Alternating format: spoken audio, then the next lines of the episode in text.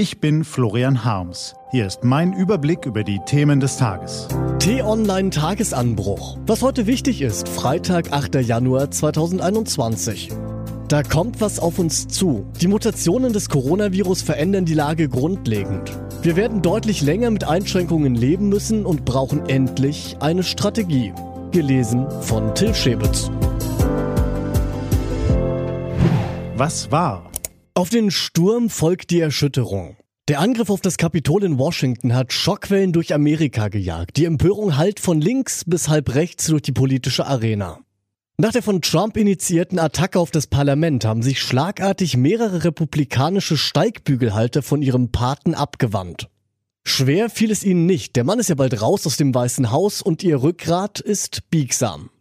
So erwogen mehrere Regierungsmitglieder gestern, den Präsidenten noch vor dem Ende seiner Amtszeit in knapp zwei Wochen abzusetzen. Auch sie waren dann doch erschrocken von den Bildern des Mobs, der das Heiligtum der amerikanischen Demokratie entweihte. Parlamentarier bedrohte, Abgeordnetenbüros verwüstete und Möbel klaute, um sie als Trophäen auf eBay zu verhökern. Was sind das nur für Menschen? Klar, es gibt in den USA viele Unzufriedene, aber damit allein lässt sich dieser Irrsinn nicht erklären.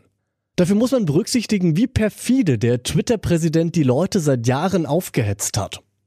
Trumps wichtigste Waffe sind nicht seine Befugnisse als Regierungschef oder die Arsenale des US-Militärs, es sind seine Accounts auf Twitter und Facebook, mit denen er seine Lügen unters Volk schleudert. Gestern hat Mark Zuckerberg endlich getan, was er schon vor Monaten hätte tun sollen. Er ließ Trump auf Facebook und Instagram sperren. Vorläufig gilt die Blockade nur bis zur Amtseinführung Joe Bidens, aber immerhin versiegelt sie die Giftspritze zeitweilig und trägt so zur Beruhigung der Lage bei. Die Twitter-Bosse blockierten die letzten Tweets des Präsidenten ebenfalls.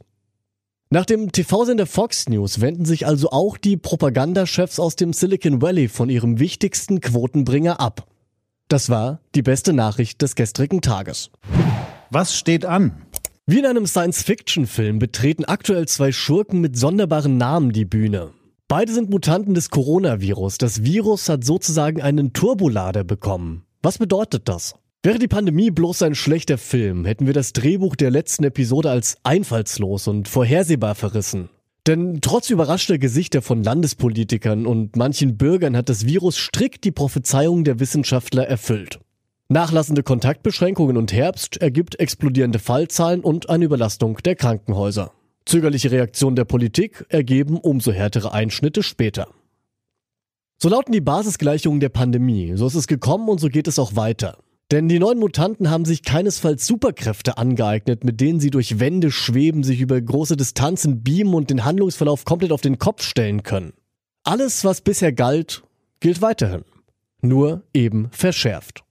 Kontaktbeschränkungen wirken, nur nutzt das getunte Virus jede Blöße, die wir uns dabei geben, jetzt noch gnadenloser aus.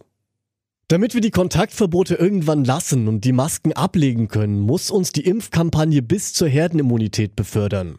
Je ansteckender das Virus ist, desto mehr Menschen müssen sich impfen lassen, um dem Coronavirus das Handwerk zu legen. Die Mutanten verschieben die Schwelle zur Herdenimmunität also.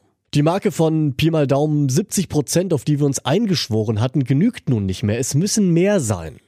Außerdem müssen wir uns die Frage nach der langfristigen Strategie gegen das Virus neu stellen.